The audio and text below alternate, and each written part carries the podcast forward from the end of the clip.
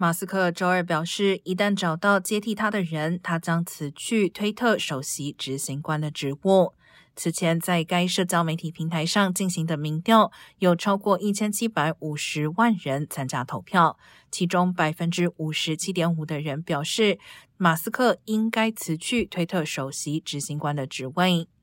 马斯克作为推特首席执行官的任期，到目前为止充满了争议。他对推特进行了大量裁员，缩减了内容审核的员工人数，并改变了平台的用户验证系统。